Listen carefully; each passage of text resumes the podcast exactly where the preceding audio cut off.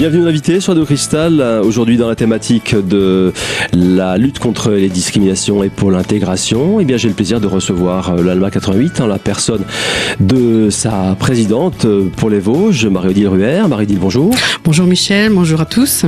Marie-Odile, aujourd'hui, on va, eh bien, on va, comment dire, on a choisi des cas concrets hein, pour illustrer un peu toutes les émissions qu'on a déjà faites jusqu'à présent, des cas qui illustrent des, enfin, des situations qui illustrent des, cas de figure que vous avez déjà rencontrés euh, euh, au sein de votre association à l'ALMA 88.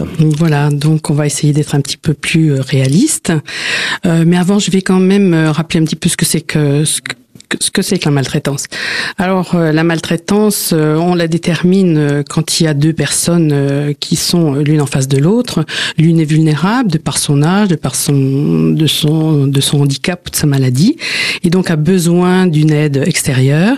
Et une autre personne donc va lui apporter cette aide. Quand il y a une disproportion, quand le, le pouvoir de la personne aidante s'exerce trop fort sur la personne qui a besoin d'aide, c'est un peu un rapport de force hein, quand il se déséquilibre le rapport de force, hein, c'est ça? Voilà, quand le c'est ça, quand le rapport de force est déséquilibré, euh, donc il peut, ça peut aboutir à des, à des situations de maltraitance. Alors ça, c'est là une des définitions. On va parler aussi, on peut aussi parler de violence. Hein. Là, c'est plus, euh, euh, je veux dire, on, le voit plus. ça peut être des violences physiques, ça peut être aussi des, des violences euh, psychologiques.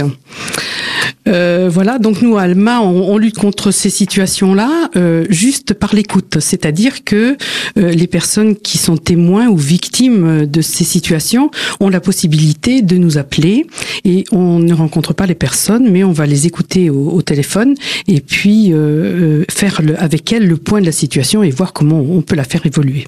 Voilà. On vous rappelle tout à l'heure de, des numéros de téléphone. Bon, il y a déjà le, vous êtes affilié au 3977, hein, qui est un numéro, c'est la Fédération nationale. Hein. Voilà, le 3977 de compétences nationales reçoit les euh, témoignages de toute la France, alors que nous, nous avons une compétence départementale.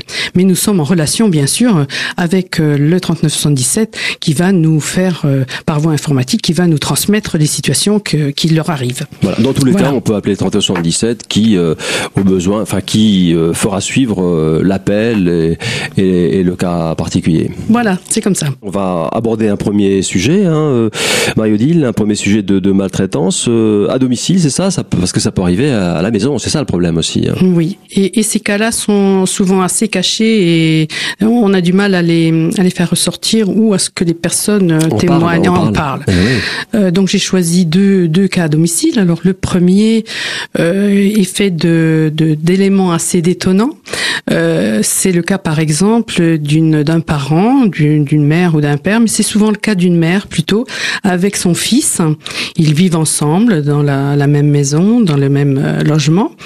Euh, et le fils, malheureusement, est toxicomane ou alcoolique. On a rencontré les, les deux, les deux possibilités. C'est vraiment le cocktail. Vous me disiez tout à l'heure en préparation de l'émission, c'est le cocktail explosif, quoi. C'est, toutes les conditions sont réunies. C'est ça. La personne est âgée, souvent. Hein. Le fils euh, sans emploi euh, est toxicomane, à 30 ans, une trentaine d'années, et encore chez les parents.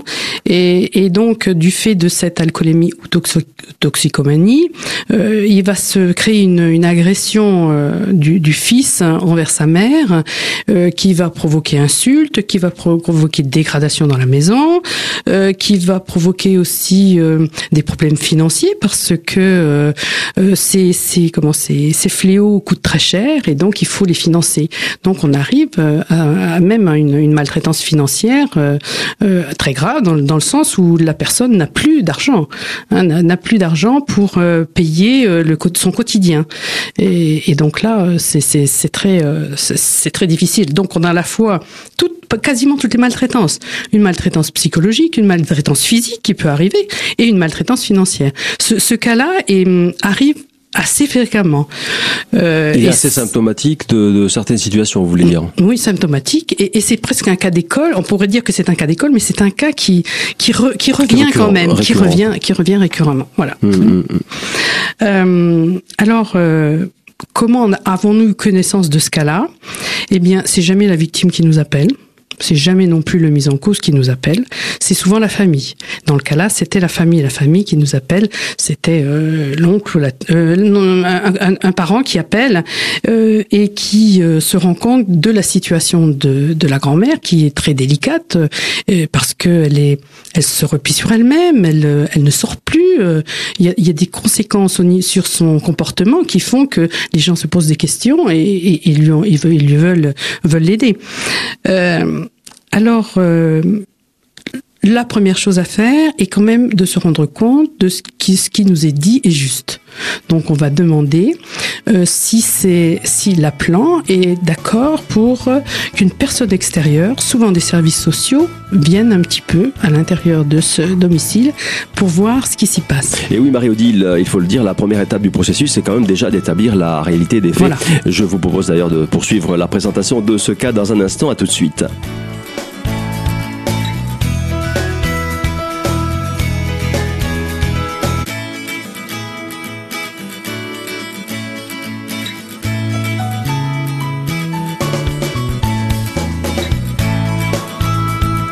Deuxième partie de l'invité sur Radio Cristal. Je suis toujours en compagnie de Marie-Odile Ruher, qui est présidente de l'ALMA 88. Alors, Marie-Odile, on le disait tout à l'heure en première partie, la première étape du, du processus, hein, euh, si on se retrouve confronté à une situation de, de maltraitance potentiellement, eh bien, c'est déjà d'établir la réalité des faits. Et pour cela, eh bien, il faut euh, aller sur place, il faut vérifier sur place et donc aller voir la personne, ce qui n'est pas euh, forcément toujours facile, c'est pas toujours évident. Et, et, là, dans le cas là, ça a été effectivement très très mal pris par, euh, par la victime. Mais... Et ça peut, est-ce que ça peut, Marie Mario-Odile, euh, aggraver encore la situation euh, dans la violence? Est-ce qu'on peut euh, s'enfoncer dans une spirale, euh, par exemple, bah, dans ce cas précis, où ça peut aggraver encore les choses non? Ça les aggrave pas, mais ça ne les résout pas forcément. Ah, voilà. alors, que faire? On va demander à la victime. Alors là, c'est la, la, comment on sait tout de suite ce qu'elle va nous répondre. Euh, il faut porter plainte contre votre fils. Ben non, c'est pas possible. On peut pas porter plainte contre son fils et, émotionnellement et c'est impossible. Donc, euh, Donc là, c'est bien le cas de figure, Marie-Odile, du, du, jeune de 30 ans voilà. qui euh, euh, qui consomme des, des, des, substances illicites, qui fait un, un, une consommation excessive d'alcool et qui, euh, après, est en manque, enfin, comme vous disiez, euh, n'a plus d'argent, enfin bref, euh, qui rentre dans la spirale de, de, de, de, la, de, comment dire, de, la, de, la, violence. de la violence et qui s'en prend à ses parents. Voilà. qui s'en prend donc psychologiquement, physiquement et financièrement. Euh, parce qu'il qu habite oui, chez eux. Parce qu'ils habitent chez eux. C'est ça qu'il faut dire aussi. Euh, souvent, la plan, comme étant la famille, mais quand même ne vivant pas dans cette sphère-là, euh, leur souhait, leur attente, et dans ce cas-là, c'était ça, c'était de séparer le mis en cause de sa mère. Hein, c'était séparer la mère et le fils, de trouver un, un appartement au, au fils euh, afin qu'il qu'il puisse être séparé de sa mère. Mmh, mmh. Bon, alors là, on fait intervenir les services sociaux qui vont faire tout ce qu'ils peuvent pour effectivement pour déjà essayer de résoudre ces problèmes. Euh, déjà, il faut faire un état des lieux, hein, voir euh, constater la situation. Voilà, et puis faire accepter la, la séparation du mise en cause, etc. Donc c'est pas c'est pas c'est pas simple. Et de plus, se, se, substitue à tout cela, la, enfin, se s'ajoute plutôt euh, la toxicomanie ou l'alcoolémie qu'il faut soigner. Alors là, on, c'est vraiment, on arrive, on se heurte à un mur. C'est que euh, pour se décider la personne mise en cause à se soigner, eh bien, c'est quasiment impossible parce qu'on ne peut pas contraindre quelqu'un à faire ce qu'il n'a pas envie de faire. Donc là, c'est encore une difficulté. Alors, dans des cas euh, très très graves, euh, et, et euh, ce cas-là en, en, en a, en a fait partie. C'est un cas d'école, on peut le dire, oui. marie et, et, dans ce cas-là, donc, il y a une, une, une, lettre qui a été faite au procureur, au procureur qui a donc diligenté une enquête afin de, de, voir un petit peu quelles étaient les solutions. La solution qui a fait était... la lettre Qui a fait la lettre, marie Alors, on l'a faite conjointement, c'est-à-dire que, hein, en accord avec la, la plan, la plan a fait la lettre au procureur, il nous a demandé des conseils de rédaction. Et, et ensuite, euh, moi j'ai relancé un petit peu après le procureur si quand on n'avait pas la réponse, etc. Donc là, il y a une, une enquête qui a, qui a été faite et puis qui est en cours. Voilà. Et oui, c'est hein ça. Après, voilà, le problème, après... c'est que ça rentre dans, dans, le, dans le processus administratif. Euh, et judiciaire qui est quand et même. judiciaire, ça prend une dimension judiciaire très, aussi. Très, très long. Et hein oui, c'est ça. Et très... pour avoir un ordre de grandeur justement temporel, euh, ça dure depuis combien de temps. Un an Non, d'accord. Et en, en attendant, c'est le statu quo, c'est ça? Non, parce que euh, dans ce cas-là, on a réussi à, à trouver un logement mis en cause. Donc, ah, quand même. Le, le, le mis en cause a quand même été séparé de sa mère, euh, mais euh, ça, ça devrait, ça, ça devrait euh, stopper le processus de violence. Ça stoppe le processus de violence, mais ce sont, euh, c'est une situation qui dure depuis tellement longtemps où des liens se sont euh, extrêmement forts sont, se sont créés entre la, mère et le fils, euh, rendant même quelquefois la mère se sentant responsable de la façon dont, dont, dont est venu son, enfin la, situation dans laquelle est venu son, son fils, elle s'en sent responsable. Ouais, c'est la, rupture finalement. Donc la, la, rupture entre le mis en cause et, et la victime est quelquefois difficile parce que les liens sont très forts. Et puis ça se rajoute peut-être encore à la, à la, à la situation. Bien sûr, hmm. bien sûr. Et, et, qui a trouvé, euh, question toute bête, qui a trouvé le, c'est, vous ou le logement qui a trouvé le, la, la... services sociaux, les services sociaux. D'accord. ok. Hmm. Hmm. Et en attendant donc une solution euh, officielle, c'est ça de de la part du, des autorités, quoi, du procureur de la République. Éventuellement euh, de, qu'est-ce qui peut, qu'est-ce qui peut décider de plus puisque là la rupture s'est ben, faite. Disons dans la euh, dans la euh, euh dans la procédure, on a réussi à, à, isoler une mise en cause. Bon, voilà, c'était ça. Après, pour c'est sûr que pour le procureur, c'était la solution essentielle. Qu'est-ce qui, peut, décider de plus finalement? Lui ne décidera rien de plus. c'est ça. Alors. Lui ne décidera rien de plus. Peut-être aussi un des un traitement, des soins peut-être pour ce, ce, ce Alors après, c'est ce que je crois qu'on appelle ça l'hospitalisation euh, forcée. Enfin, c'est pas ce nom-là, mais euh, c'est vraiment euh, dans des cas vraiment très particuliers où cette option n'est pas toujours retenue. Et oui, Marie-Odile, on le disait tout à l'heure, ce cas de figure est malheureusement assez symptomatique. Il est assez récurrent. je vous propose d'ailleurs dans cette optique d'aborder un autre exemple de maltraitance. On se retrouve dans un instant. À tout de suite.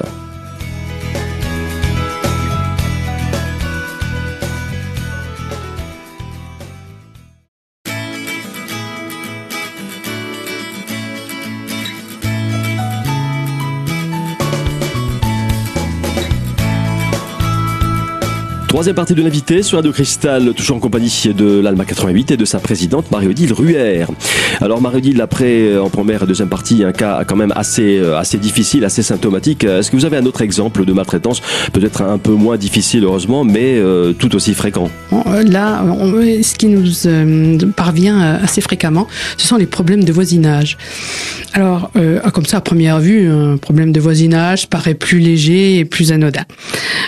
seulement, s'est rendu compte que plus on avance dans l'âge et plus les capacités d'adaptation à une agression ou à une situation de stress sont difficiles pour les personnes âgées.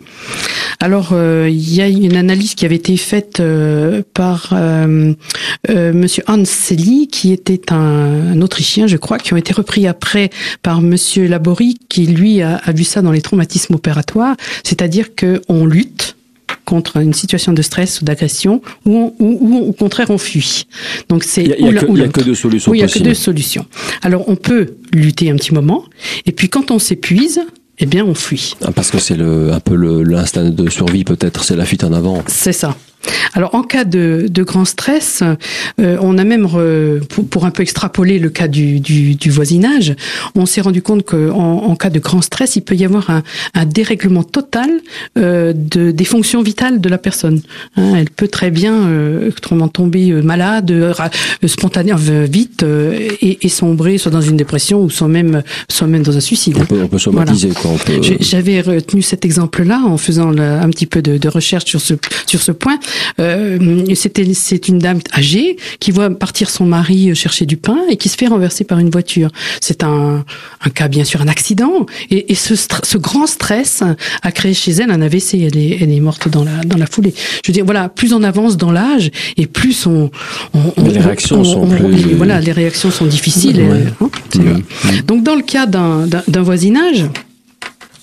Euh, on se comment je veux dire c'est certes peut-être, comme on disait, anodin, mais ça peut quand même... en, apparence. En apparence, oui. Et, ça peut développer certaines situations qui sont difficiles à supporter. Alors on a, on a eu le cas, par exemple, de, de personne, une personne qui se plaignait parce que la taille des arbres de son voisin n'était jamais faite, parce que ça allait dans son dans son dans, dans son qui prenait de la place, que, que chaque fois que le voisin sortait, il insultait la personne. Enfin, voilà, des, des, des relations de, des mauvaises relations de voisinage, hein, qui, qui à la fin pouvaient, euh, pouvaient être, hum, comment, difficiles à supporter. Euh, Mais ça, ça, je vous dirais, c'est, comment dire, malheureusement, c'est assez récurrent. On, trouve partout. Hein. Oui. C'est courant. C'est courant à tout âge. Voilà. Mais quand on est âgé, c'est un peu plus difficile. Mais d'un autre côté, oui, c'est tellement courant que ça, ça, ça choque pas. Euh, ça paraît un peu dans les dans les mœurs. Hein, ça, on se on se pose pas la question de savoir si euh, effectivement ça c'est une forme de maltraitance. Hein, c'est on, se dit que c'est courant et puis euh, voilà, ça s'arrête là. Hein. Voilà, c'est pas une hum. situation qui est trop trop, grave. Donc voilà, hum. ça se banalise, ça se banalise. Ça se banalise, c'est tout à fait ça. Alors quand la personne elle nous dit mais moi j'ose plus sortir de chez moi pour pas rencontrer mon voisin, j'ose plus aller dans mon jardin cueillir mes fleurs. Bon, c'est sûr, ça n'a pas de, c'est pas une maltraitance euh, qui est très très difficile, c'est pas violent, hein, mais c'est quand même insidieux et, qui on, peut apparenter ça quand même à une maltraitance un peu psychologique quand même. Alors, euh, dans un cas comme ça, euh, on va on, va lui demander d'aller voir le maire. Hein. Dans ce cas-là, on avait dit bon, allez voir le maire puisque c'est lui qui est en même garant hein, de la sécurité, du, du bon fonctionnement dans sa commune.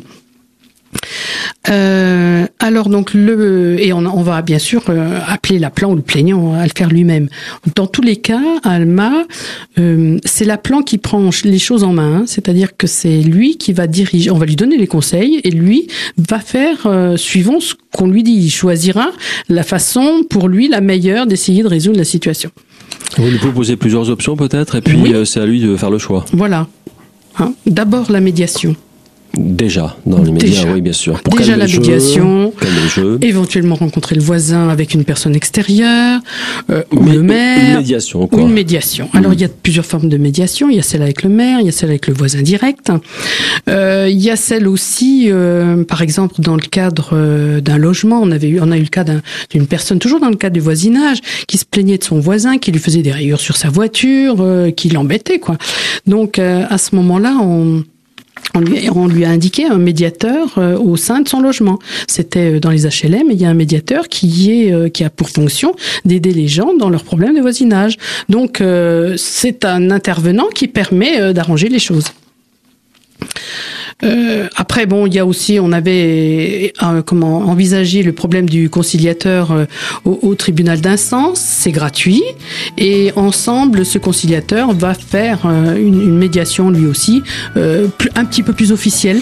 Et oui, Marodil, si la médiation à l'amiable ne fonctionne pas, eh bien malheureusement, il faut envisager une procédure un peu plus officielle. Voilà. Ce sera d'ailleurs le mot de la fin de cette première émission parce que c'est un sujet vaste. Je vous propose donc de nous retrouver pour une seconde émission afin poursuivre euh, la présentation des situations de maltraitance les plus fréquentes auxquelles vous avez été confrontés euh, chez vous à l'Alma 88 et au quotidien. Et ce sera d'ailleurs le mot de la fin. Si vous êtes euh, confronté à ce genre de situation de maltraitance, vous pouvez contacter l'ALMA 88, un numéro de téléphone le 0329 31 17 01.